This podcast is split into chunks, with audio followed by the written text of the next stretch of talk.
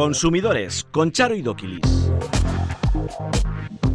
Hola, ¿qué tal están? Sean bienvenidos un día más a Consumidores. Ojo, presuntos empleados de nuestra compañía eléctrica nos llaman y nos piden el número de cuenta con el pretexto de devolvernos dinero de la factura de la luz. No lo hagan, es una estafa. Banco notifica a un cliente, oyente de este programa, que debe entregarles una copia de su última declaración de la renta. Se justifican diciendo que es una exigencia de las autoridades supervisoras en materia de prevención del blanqueo de capitales. ¿Debe hacerlo? Un distrito escolar de Seattle denuncia a las empresas de redes sociales por atacar la salud mental de los estudiantes. Menores y adultos abusamos de los dispositivos tecnológicos. ¿Qué podemos hacer para evitarlo? El etiquetado frontal de los alimentos modifica la intención de compra. Una tesis de la UPV compara la influencia de los distintos sellos de advertencia nutricional. Comienza ya Consumidores. Got a condo in Manhattan. Baby girl, what's happening? You and your ass invited. So gonna get to clapping. Go pop a plan, pop, pop it for me. Turn around and drop it for a plan, drop, drop it for me. I'll rent a beach house in Miami. Wake up with no jammies. Lobster tail for dinner. Julio served that scampi. You got it if you want it. If you want. Take my wallet if you want it. Jump in the Cadillac. Girl, let's some miles on it. You want, just to put a. You deserve it, baby. You deserve it all.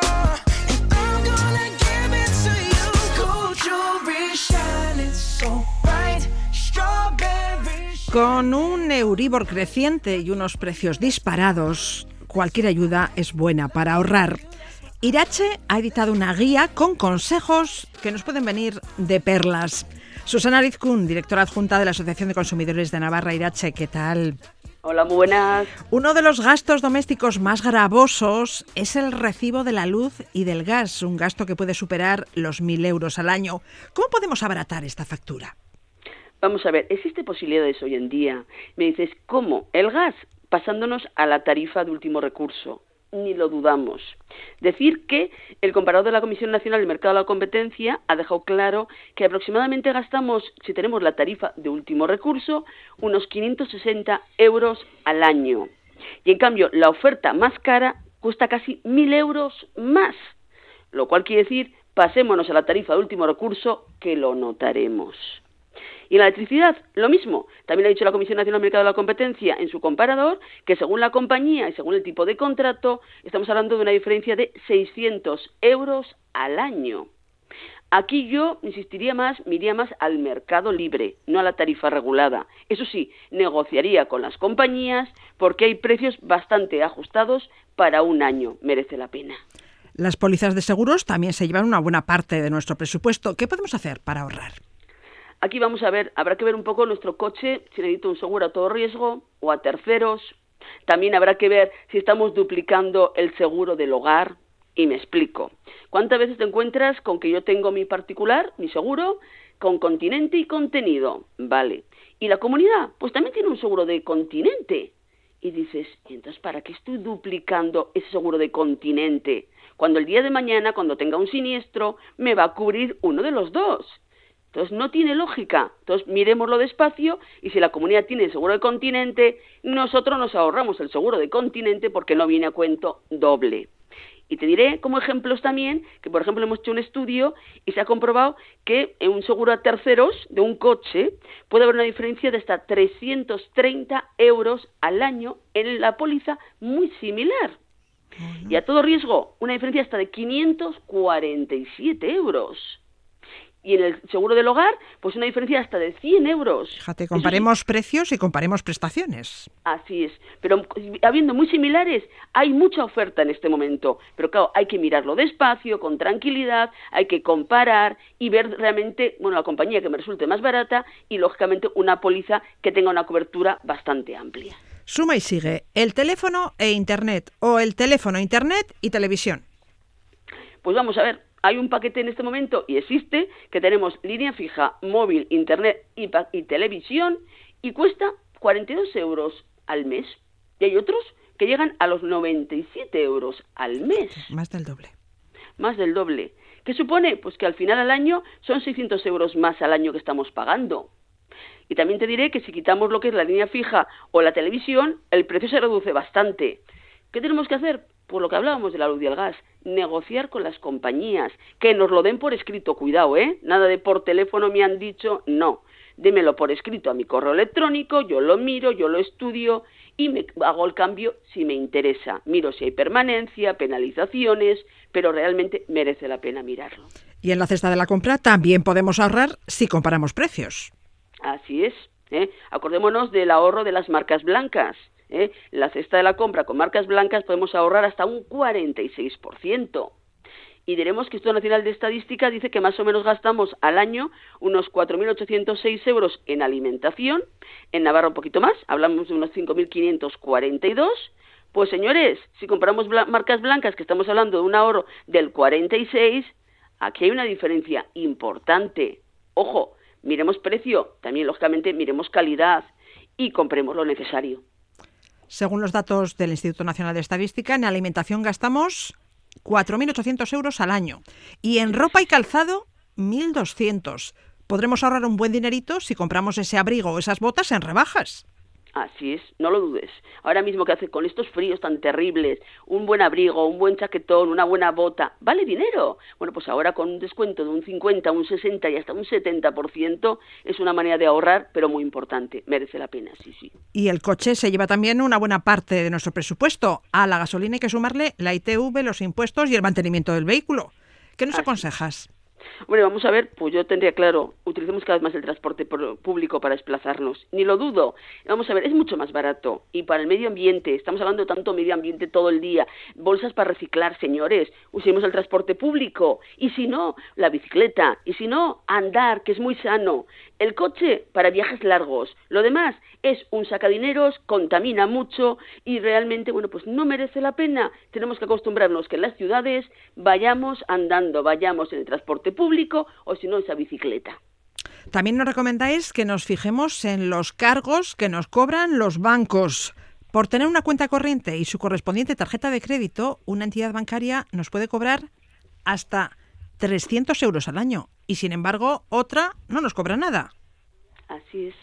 Por eso hay que negociar con las entidades bancarias, como también hay que mirar el tema de los préstamos hipotecarios. ¿Cuánto ciudadano está en este momento diciendo, tengo el Euribor? ¿Cuánto me va a suponer al año en este momento esa subida? Pues se habla de una media de unos 3.000 euros más al año. ¿Qué hago? Bueno, pues habla con tu banco, intenta negociar con ellos, mira alguna otra oferta en alguna otra entidad bancaria y si no, acude a los de consumidores como nosotros, que lo que hacemos es hacer de intermediario, intentamos negociar con tu entidad bancaria para que te resulte lo más barato posible y si no, el poder cambiar de entidad y como decías, las comisiones es lo mismo. Las comisiones los bancos lo pueden cobrar, están autorizados por el Banco de España, etcétera, pero tú también puedes decidir dónde tener tu dinero. Y si te cobran mucho, pues te cambias de entidad bancaria, que hay muchas hoy en día que puedes negociar y que están encantados sin coger tu dinero. Entonces negociemos y conseguiremos abaratar bastante. ¿Algún otro consejo que nos puede ayudar a las familias a disminuir los gastos? Pues el de los viajes, por ejemplo, también, ese es otro.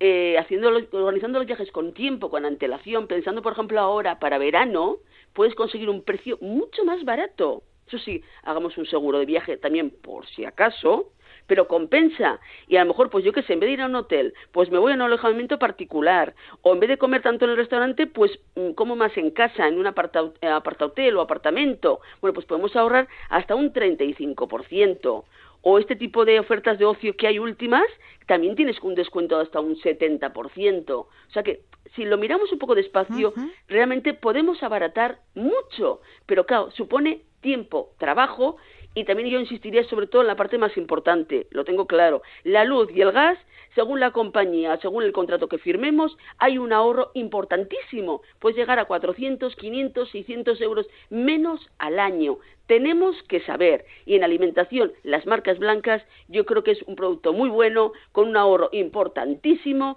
que realmente vamos a notarlo en nuestra economía. Y el transporte público en vez del el vehículo. Antes de acabar, una alerta. Aviso a navegantes. Un sinvergüenza llama a un domicilio y se hace pasar por empleado de la compañía eléctrica del usuario. Y le dice a este que las últimas facturas de la luz que le han remitido han sido muy elevadas por un error de la eléctrica. Y le solicita que les facilite el número de cuenta para devolverle lo que le han cobrado de más. Si les pasa esto, no se les ocurra dar ningún número de cuenta, Así es. Estamos teniendo un montón de casos de ciudadanos. Están aprovechando pues estas facturas tan elevadas que tenemos y dicen, pues, pues puede ser. A lo mejor habrá habido un error y me están comunicando y me piden el número de cuenta para devolverme el dinero. Y no caemos en que tu compañía ya tiene tu número de cuenta. Tu banco también tiene tu número de cuenta. No se nos ocurra dar, como dices, el número de cuenta por teléfono. No, ni a un correo determinado. No hagamos nada de eso son estafas, son engaños, nos sacan dinero, estamos hablando de pérdidas hasta de 600, 700 euros los consumidores, luego hay que poner una denuncia pertinente en la policía, luego hay que hablar con el banco, hay que intentar llegar a un arreglo a ver si te devuelven el dinero, pero es complicado y difícil. Lo que hay que hacer es no dar el número de cuenta nunca por teléfono y dudas, más vale ir al banco, más vale ir a la compañía eléctrica correspondiente y preguntar, pero nada de darlo por teléfono ni por correo electrónico. Son estafas y engaños. Para evitar que esto pase, no se fíen. Si las empresas suministradoras de energía o telefonía nos han cobrado de más, ya tienen nuestro número de cuenta para reintegrarnos la diferencia. No tienen por qué volver a pedírnoslo. Y nunca tenemos que dar nuestros datos personales ni nuestros datos bancarios, ¿verdad? Así es. Y además te diré bien claro, si es que cuando te, se equivocan, lo que hacen es devolvértelo en la factura, pero te mandan una factura rectificada, con negativo, y punto. O sea, nada de, te piden el número de cuenta, señores. Cuidado. Pero como dices, esto es en la eléctrica, pero va a pasar lo mismo y está pasando también con el tema de los bancos, también falsificaciones, etcétera. Va en aumento todo esto. Si hemos caído en la trampa, ¿qué debemos hacer las víctimas de estos engaños? Pues lógicamente poner una denuncia lo primero, una denuncia a la policía a partir de ahí acudir a la entidad bancaria también para que bloqueen realmente todas las cuentas, ni lo dudamos, y luego habrá que mirar a ver qué tipo de seguros existen para ver si hay posible responsabilidad de la entidad bancaria o no la hay. Ahí Irache nos toca mirarlo despacio y si consideramos que tiene derecho, hacemos la reclamación directamente a esa entidad bancaria. Susana Rizkun, codirectora de la Asociación de Consumidores de Navarra Irache, gracias por la información y buen fin de semana. De nada, igualmente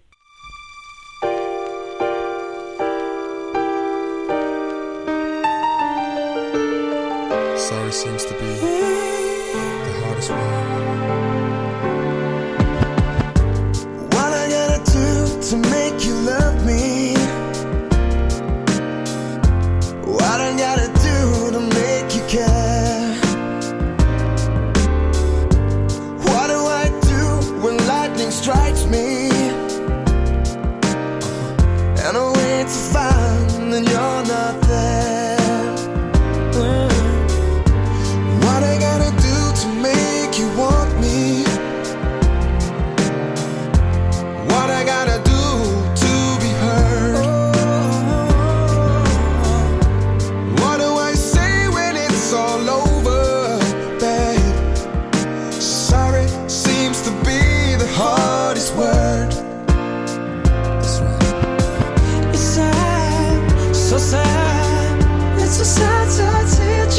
passion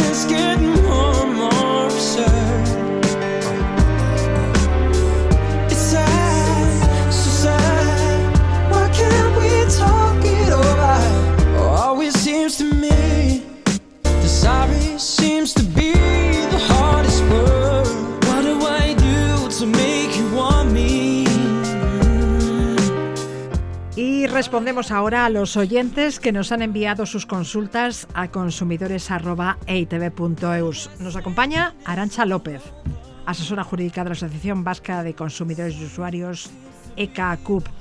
Arancha, bienvenida un día más. Egunon, buenos días. Y Manol nos contaba preocupado que ha recibido una notificación de la caja laboral donde él tiene su dinero, urgiéndole a que le faciliten una copia de su última declaración de la renta. Argumentan esa demanda en la exigencia de las autoridades supervisoras en materia de prevención del blanqueo de capitales. Además, se le informa de que anualmente solicitarán la actualización de esa documentación. Asimismo, le recuerdan que es de obligado cumplimiento la aportación de estos datos. En caso contrario, le dicen, se verá restringida total o parcialmente su operativa bancaria. ¿Cómo que tiene que entregar una copia de su declaración de la renta al banco para prevenir el blanqueo de capitales? Si quien tiene que luchar contra él, la Diputación, ya dispone de esos datos. ¿Y cómo que le pueden restringir total o parcialmente sus transacciones con el banco? A ver, ¿esto es una estafa? No, ¿No? no, no es ninguna estafa, no. Yo entiendo que pueda ser raro, que suene un Es poco de aquella manera, pero seguramente habrá más de uno de nuestros oyentes que le hayan mandado, por ejemplo, eh, que se pase por su entidad financiera para digitalizar su DNI y eh, se lo hagan de forma periódica. Sí, pero no sé si es tan común que te pidan una copia de la declaración de la renta. No, bueno, no, a ver, es poco habitual, ¿m? pero eh, las entidades financieras están sujetas a la normativa de prevención de blanqueo de capitales y de la y, y además eh, se trata de un marco normativo que es muy complejo y que obliga, entre otras cosas, a que se desarrollen determinadas actuaciones en relación con los clientes. Eh, eh, efectivamente, como le han dicho, eh, el banco puede solicitarnos documentación e información en relación con nuestra entidad, como yo que lo que yo he comentado del DNI, y también sobre la actividad económica y sobre la operativa desarrollada. Eh, y además eh, nos pueden solicitar una actualización periódica de dicha información. Entonces, en este caso, no es ningún fraude. Lo cual, eh, a ver, lo primero que me alegra es que este oyente nos haya hecho la consulta. Porque nosotros, a ver, somos un servicio público y, lo que tenemos que hacer es responder consultas. Pero además me, me agrada especialmente porque nuestros oyentes, esa idea machacona de que todo, cuidado, que Sí, todo lo que les llega, Uh, que es fraude, que no den ustedes, que Claro. tal y que cual. Bueno, Sí. pues me parece muy bien que en este caso el oyente haya pensado lo primero que, que es un fraude. Bueno, pues por tranquilidad de él, yo lo que le digo, las entidades financieras están sujetas a esta normativa, que el banco nos puede solicitar esta información, que también nos puede bloquear o cancelar la cuenta si no atendemos sus peticiones o no lo hacemos de forma suficiente que además lo pueden hacer sin necesidad de aviso o requerimiento previo en todos los supuestos en que se considere que eh, está obligado a ello. O sea que, y de hecho se produce, ¿eh? porque es verdad que yo he tramitado una reclamación de una persona.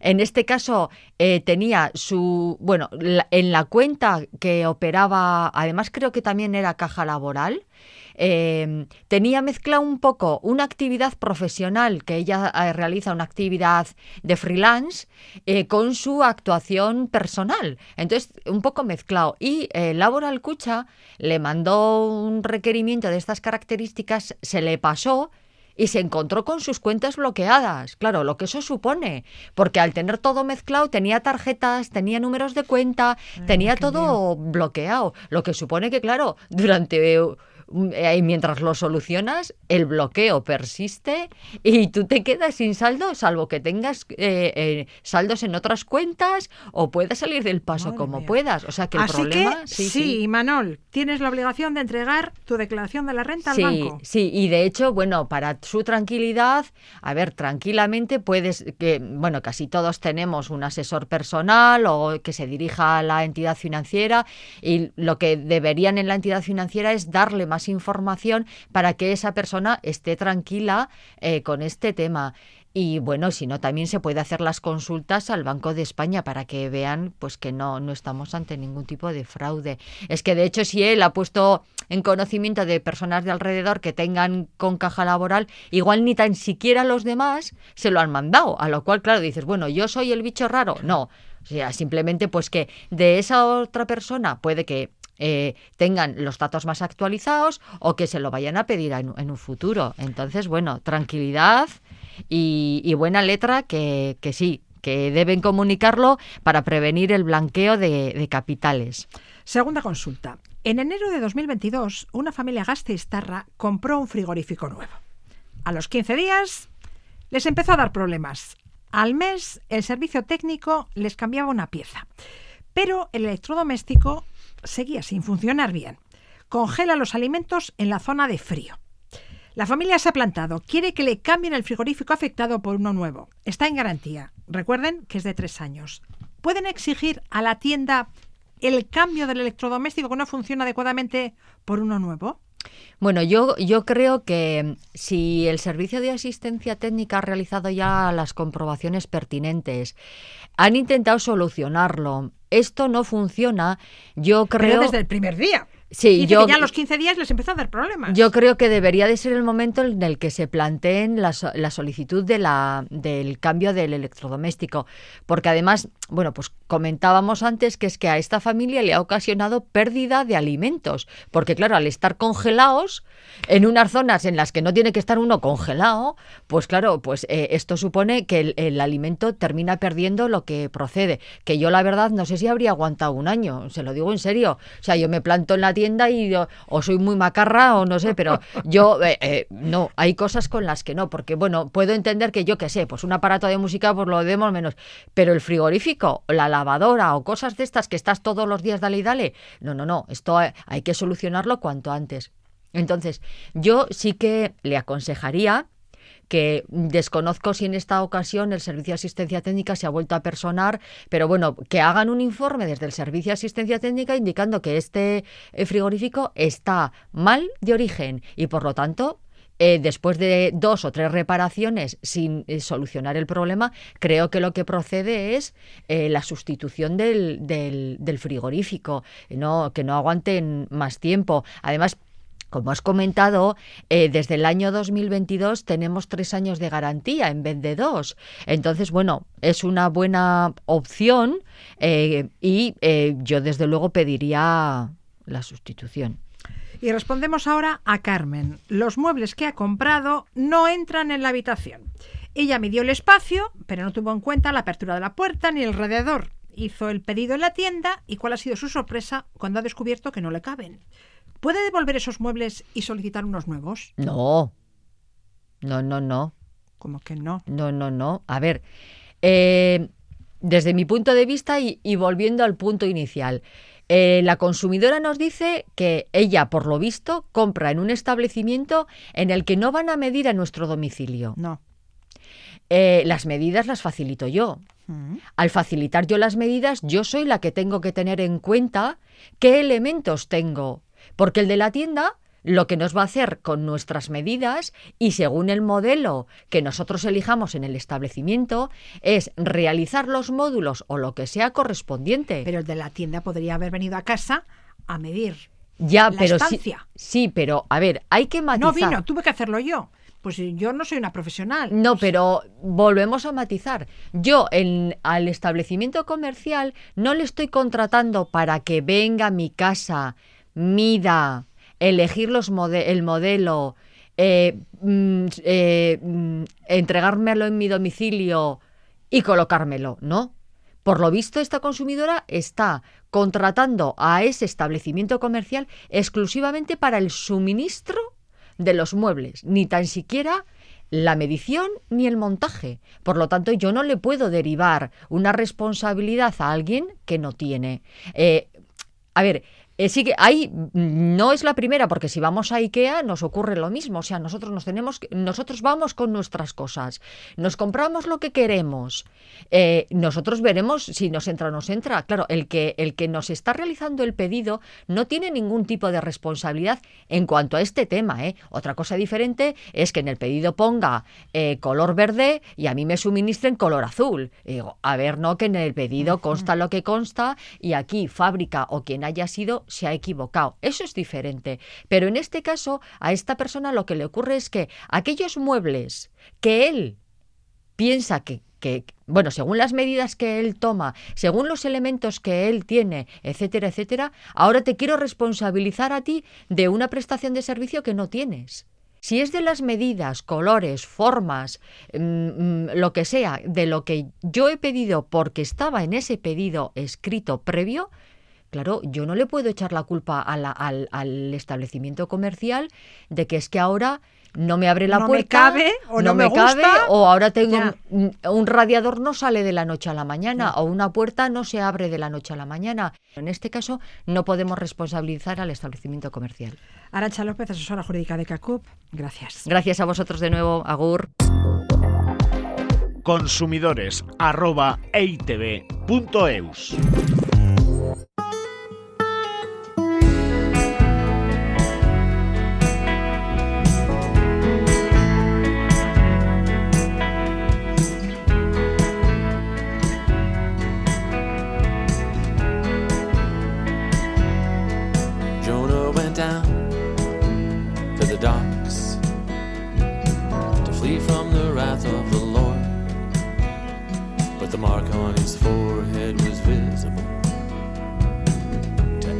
everybody on board. They threw him down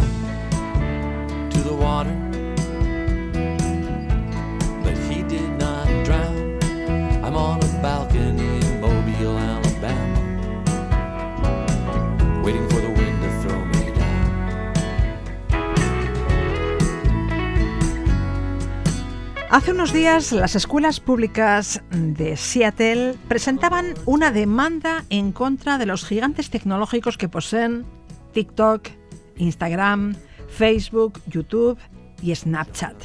Les exigían cuentas por la crisis de salud mental entre los jóvenes. Yuri Kenner, ¿Qué, ¿qué tal? tal? Muy buenas. ¿Las aplicaciones son malas o lo que es malo es hacer un uso indebido de esas aplicaciones? ¿Y quién tiene responsabilidad en el uso saludable de esas plataformas? ¿Las aplicaciones? ¿Los progenitores y tutores de los menores? ¿La escuela? Pues es una pregunta que no tiene fácil respuesta, la verdad. Eh, es verdad que juegan un papel muy importante las propias aplicaciones, eh, pero es difícil marcar hasta qué punto son responsables del uso que se hace de ellas. También es cierto eh, que son aplicaciones que no son ONGs eh, y que buscan pues hacer dinero. Y para hacer dinero lo que necesitan es que la gente las utilice mucho. Eh, y aquí es donde está un poco el límite, ¿no? Sobre todo estas aplicaciones que mencionabas, las que han sido demandadas, que ha sido una noticia que ha traído bastante cola porque ojo que puede traer también, bueno, pues algunas eh, más situaciones en cadena, ¿no? Eh, que, se, que se produzcan más demandas de este tipo eh, o bueno, o ya veremos, ¿no? Cuál es la, la respuesta por parte de, de las empresas, ¿no?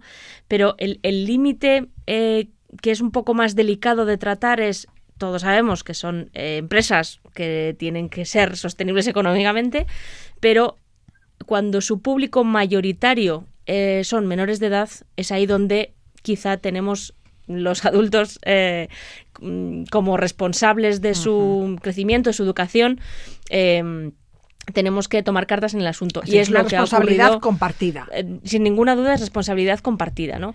Eh, se les acusa a estas aplicaciones de empeorar la salud mental eh, y los trastornos de conducta, eh, trastornos alimentarios, también el ciberacoso, del que ya hemos hablado en, en más de una ocasión, y también de dificultar la educación de los estudiantes, eh, bueno, pues distraerles, etcétera, ¿no? sí, sí, sí. Eh, esto lo que está haciendo es que las escuelas se vean obligadas, bueno, pues a invertir más, a reforzar las medidas eh, orientadas, bueno, pues a, acompañar a los menores, eh, bueno, a su eh, a su lanzamiento, ¿no? A estas redes sociales, a un uso responsable de estas redes sociales.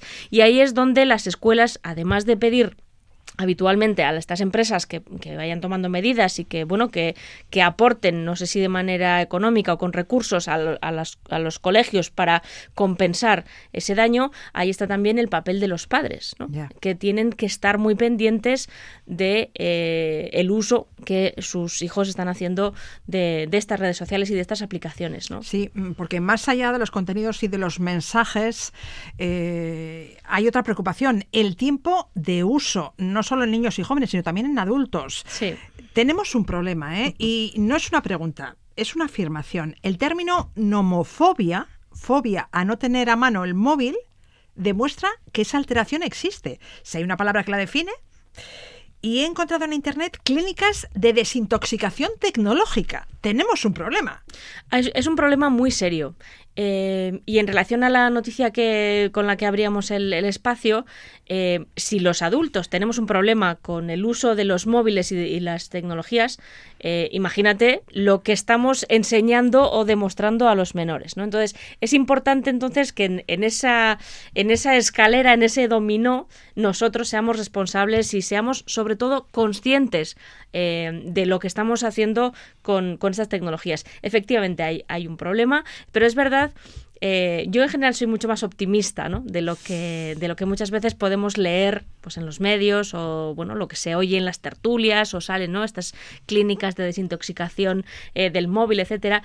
Yo creo que además de, bueno, de estos riesgos, es verdad que estamos ante una enorme oportunidad, un contexto tecnológico sin precedentes, muy positivo, que nos abre un abanico amplísimo de posibilidades y que solo tenemos que ser conscientes de lo que está ocurriendo, ser conscientes de las posibilidades que tiene la tecnología, bueno, para, para que no nos eh, desviemos ¿no? Del, del que eh, yo creo que de forma eh, eh, masiva se puede considerar el camino correcto ¿no? de, de utilizar.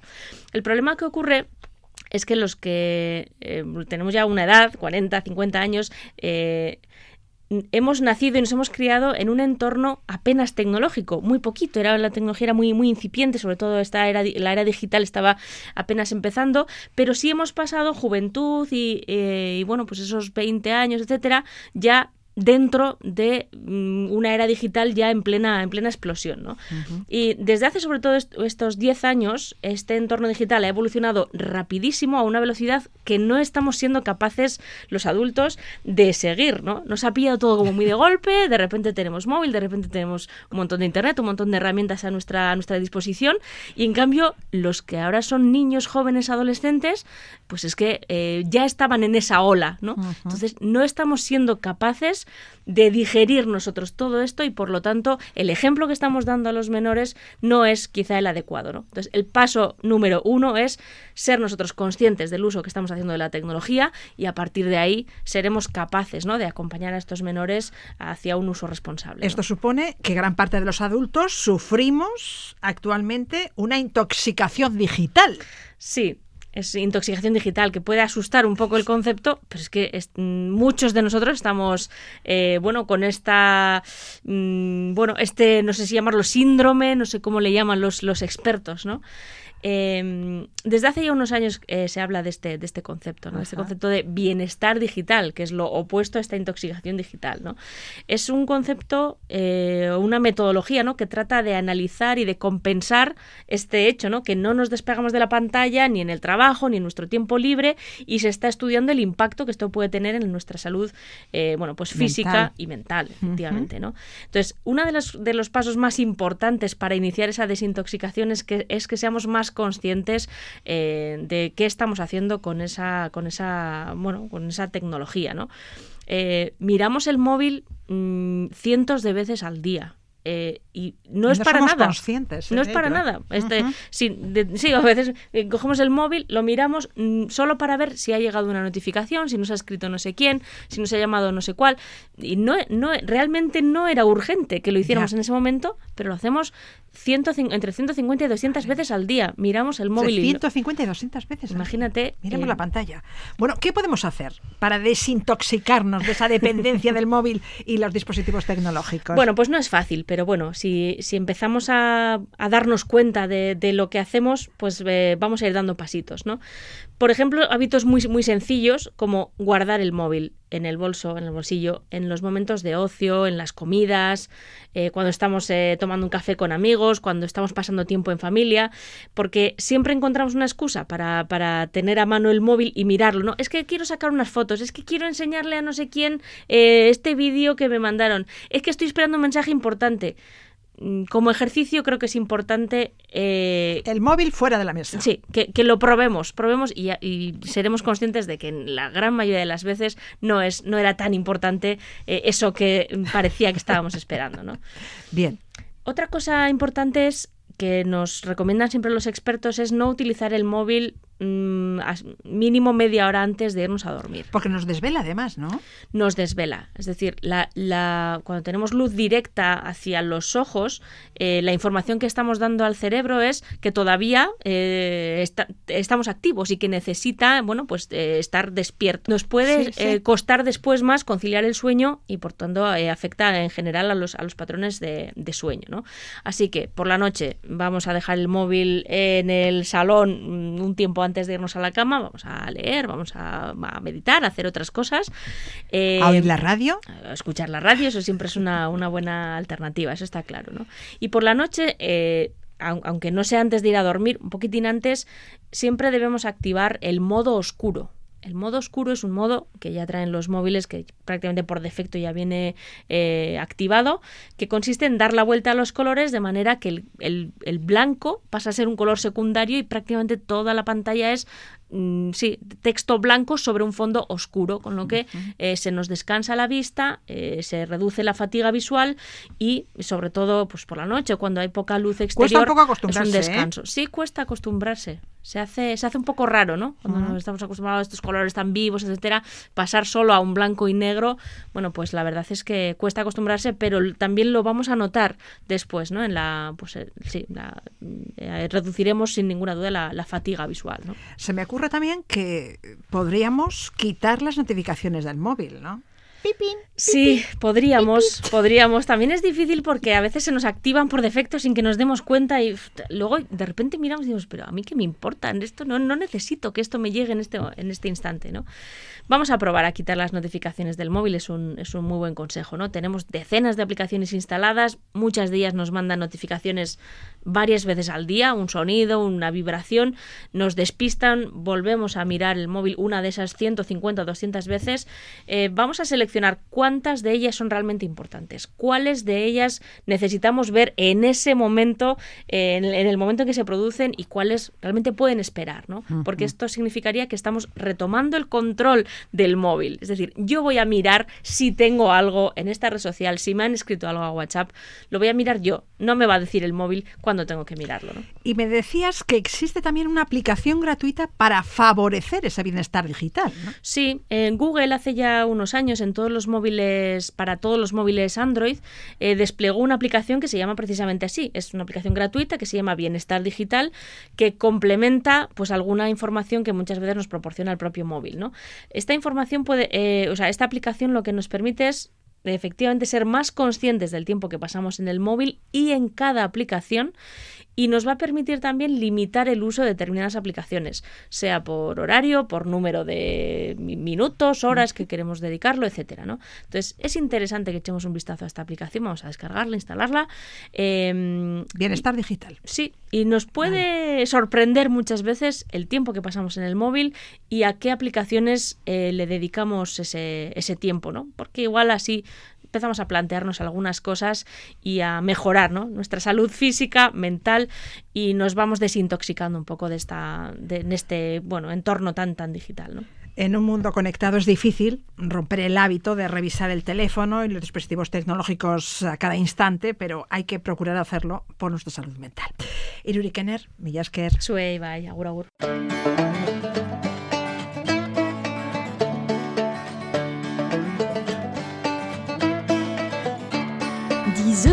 Soldat. J'ajoute 3 zéros et abracadabra, ça fait 10 000 euros. Cette poupée est trop belle, il lui faut un peu d'aide. Une robe en sac poubelle, oh là là, ce qu'elle est laide. C'est la valse des étiquettes. Faut que personne ne nous achète. Chers amis, soyons trop chers pour rester sur nos étagères. C'est la valse des étiquettes pour que personne ne nous embête. Faisons-nous des looks d'enfer, moustache verrue de sorcière. Sabemos que el consumo excesivo de azúcar, grasas saturadas o sal pasa factura a nuestra salud. Es importante por ello que los alimentos que consumimos sean cada vez más saludables. Pero, ¿cómo identificarlos? En las baldas de los supermercados se acumulan los productos envasados y a primera vista es difícil saber qué producto es mejor. El etiquetado nutricional frontal es una herramienta que puede ayudar al consumidor a hacer la compra. Hablamos de la información que se suministra en estas etiquetas frontales con Patricio Pérez Armijo, dietista, nutricionista y doctor en salud pública por la UPV. Él es el autor de la tesis doctoral Etiquetado frontal de alimentos, percepción, comprensión y cambios en la intención de compra en población española con y sin enfermedades crónicas. Patricio, egunon. Egunon, claro. Patricio, necesitamos identificar si un producto es saludable o no en un vistazo, porque si vamos a la etiqueta trasera del producto, no vamos a sacar nada en claro. Primero, la letra resulta ilegible de lo pequeña que es y luego aparecen un montón de letras y nombres irreconocibles para la gran mayoría de los usuarios. Claro, así es. Uno de los eh, objetivos que tiene el etiquetado frontal de alimentos es simplificar y facilitar de forma eficaz el acceso a la información. Eh, ayudándonos a interpretar el etiquetado nutricional, el que tú comentas de la, parte posterior, que proporciona información cuantitativa y que resulta tan eh, difícil de usar, ¿no? comprender e interpretar eh, por todos los que somos consumidores. por ejemplo, en nuestro estudio, casi el 52% de los consumidores reportaron que es poco sencillo identificar productos saludables mediante la lectura de la información nutricional obligatoria. Eh, y esto debido principalmente a la dificultad que supone la forma en que se presenta esta información, como la lectura del texto, eh, texto pequeño que, que, tú comentabas, la dificultad de comprender el lenguaje técnico y también en gran medida, porque hay que decirlo, a la falta de formación que tenemos sobre etiquetado y a la ausencia de conocimientos generales sobre nutrición. Sí, al hilo de lo que dices, hay que saber que en la etiqueta posterior la lista de ingredientes va de mayor a menor porcentaje en el envase y eso ayuda. Si el primer ingrediente es sacarosa, dextrosa, jarabe de glucosa, fructosa, es azúcar. Es un producto poco saludable, pero hay que saber que eh, la dextrosa, la sacarosa, el jarabe de glucosa y la fructosa son azúcares. Exacto, uno de los consejos que hacemos las y los dietistas nutricionistas es eh, lo que tú comentas, ¿no? Eh, mirar el, listado de ingredientes y que, el primer ingrediente si es azúcar o estos nombres que acabas de comentar, que son otros formatos eh, bajo los que se esconde el azúcar añadido, pues estaríamos hablando de un producto poco saludable. ¿no? Bueno, ¿qué información debe incluir la etiqueta de un producto alimentario? Bueno, la etiqueta de un producto alimentario es muy amplia, ¿no? Eh, de forma general, eh, hay unas menciones que son obligatorias. Está la información básica, ¿no? que incluye la identidad del producto, la composición, eh, propiedades u otras características del, del, producto. También protección y uso seguro. Esto está relacionado con efectos sobre la salud, alérgenos, duración y almacenamiento y uso seguro. Y luego ya tenemos eh, la, parte de nutrición, que vendría siendo la información nutricional eh, y también eh, información para los consumidores con necesidades dietéticas especiales. Y esa información tiene que aparecer en las etiquetas de los alimentos procesados, ultraprocesados y también de los alimentos naturales. Eh, sí, también hay unas directrices para los productos eh, naturales, no, no, no exactamente. Por ejemplo, aquellos productos de venta granel hay algunas especificaciones o aquellos productos que se venden a través de Internet. Pero en principio lo que nosotros tenemos más accesible son estos productos ultraprocesados en las estanterías. Por tanto, deberían cumplir esta información obligatoria y en especial la información nutricional, que es donde nos vamos ¿no? Eh, normalmente y es la que completa a mi campo como dietista nutricionista, pues estaría, eh, podríamos resumirla, que la información nutricional obligatoria tendría que ver con el valor energético, la cantidad de grasas, grasas saturadas, hidratos de carbono, azúcares, proteína y sal. Eso es lo obligatorio. ¿Por 100 gramos? ¿Por 100 mililitros? Exacto, por 100 gramos o 100 mililitros, dependiendo si es, un, es, bebida o no, eh, pues en, sería en mililitros ¿no? o en gramos. ¿En qué ha consistido la investigación que has realizado? ¿Has analizado el etiquetado frontal y trasero de los alimentos? Solo analizamos el etiquetado frontal, ¿no? Aislamos en los estudios muchas veces, pues, eh, hacemos, ¿no? Que, que los participantes se fijen en algo en concreto. En este caso, nuestra intención era investigar solo el etiquetado frontal de alimentos, entendiendo que ya habían limitaciones importantes en el trasero. Entonces, nos enfocamos solo en el, en, el, en este nuevo etiquetado frontal. Lo hicimos eh, en 2021 con la participación de 5.140 españoles con sin enfermedades crónicas, quienes, mediante una encuesta validada por expertos, que estaba dividida en tres secciones, tenía eh, como objetivo pues comparar el efecto del etiquetado frontal Nutri-Score y también otro etiquetado que se utiliza mayormente en Latinoamérica y en otros países como Israel y ahora ha anunciado eh, Canadá, eh, a través de la percepción eh, y la comprensión de la calidad nutricional, así como la capacidad de modificar la intención de compra en personas, como decía, en, personas con y sin enfermedades crónicas. Patricio, nosotros conocemos los semáforos nutricionales de Nutri-Score. No así los sellos de advertencia que se utilizan en Latinoamérica, en Israel, en Canadá. ¿Qué diferencia hay entre unos y otros? Eh, en el caso de Nutri-Score, que está, fue desarrollado por la Agencia Francesa de Salud Pública, el objetivo pues, es proporcionar información sobre la calidad nutricional global mediante un algoritmo que considera el contenido relativo de nutrientes, tanto eh, que favorecen como a limitar, ¿no? A favorecer me refiero pues fibra, proteína, el aceite de oliva, entre otros aceites, ¿no? Que también consumen los, los franceses, eh, y a limitar como los nutrientes críticos que nosotros los eh, las dietistas nutricionistas llamamos a esos nutrientes que están relacionados con eh, enfermedades crónicas y obesidad que vendrían siendo el sodio, bueno, la sal, los azúcares, las grasas saturadas y también el contenido, contenido calórico. Este em, etiquetado, el, etiquetado Nutri-Score, clasifica en cinco categorías que van de la letra A a la E y van asociadas a colores que van del verde al rojo eh, y que la letra A pues representa la mayor calidad nutricional y la E la menor. Y el tema de, de, los sellos de advertencia es muy fácil. Tienen un umbral, si pasan ese límite, por ejemplo, de nutrientes críticos, que es sal, eh, grasas saturadas, azúcares y calorías, pues el producto debe llevar un sello, que es un octógono negro, que pone alto o exceso en más indicando el nutriente. ¿no? Es una forma muy clara de indicarnos que ese producto tiene exceso de sal o exceso de azúcar. Para informar sobre la presencia de una sustancia no saludable, eh, se pueden utilizar en las etiquetas frontales bien sellos de advertencia, bien leyendas precautorias, bien semáforos nutricionales. En tu opinión, de entre todos estos sellos de advertencia, ¿cuál es el más útil para modificar el comportamiento de los consumidores hacia compras más saludables?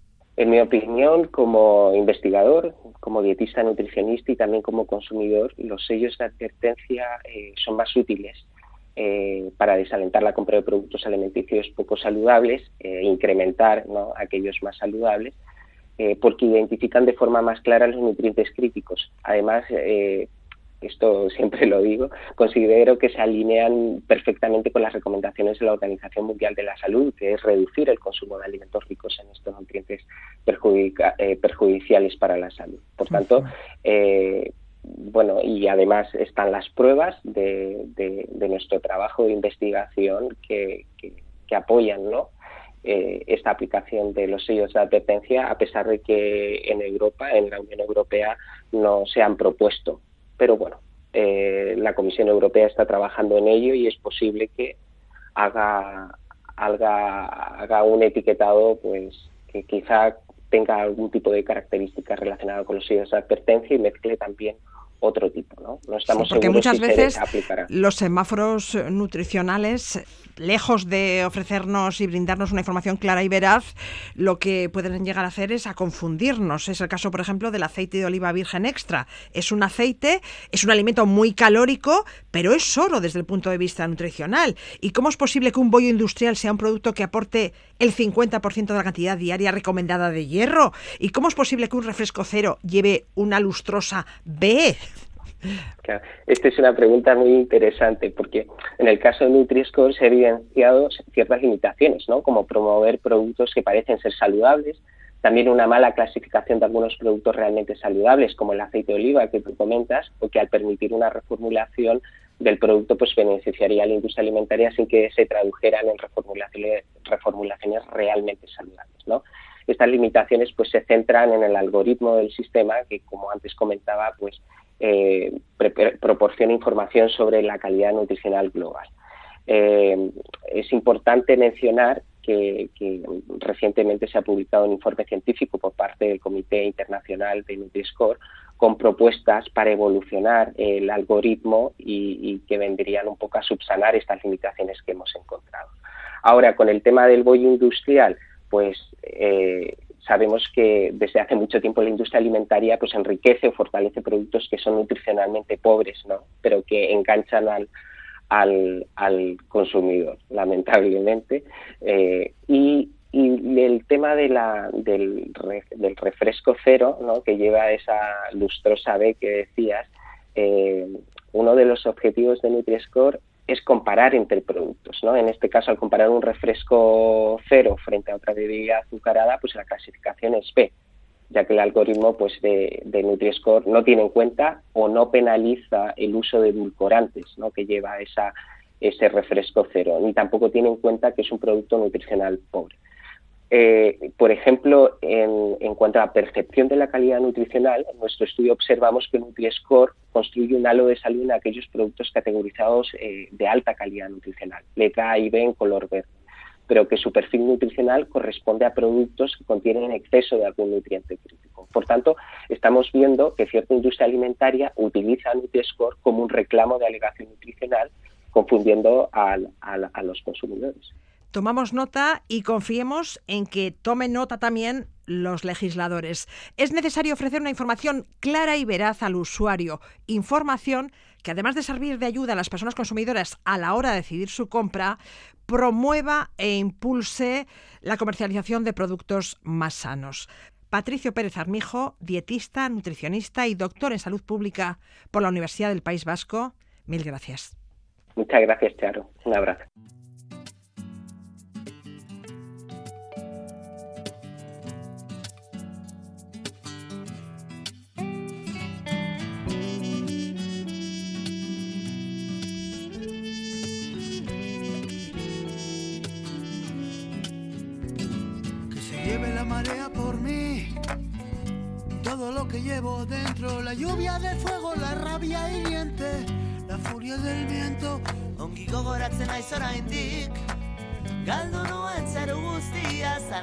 Nos vamos, les dejamos con Sureguskia, lo último de Pachuco Nice, tema en el que han colaborado Adri y Rubén de La Pegatina y Lisi García.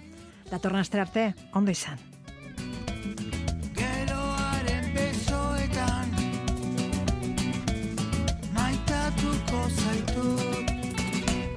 Que se lleve la marea por mí. Todo lo que llevo dentro, ideas fugaces, rencores perdidos, el peso del miedo. Aur txiki bat naiz bakarrik, itxasontzian galduta, nola biderik ezer en kontra, aizea eta hitzak, bihotzean zen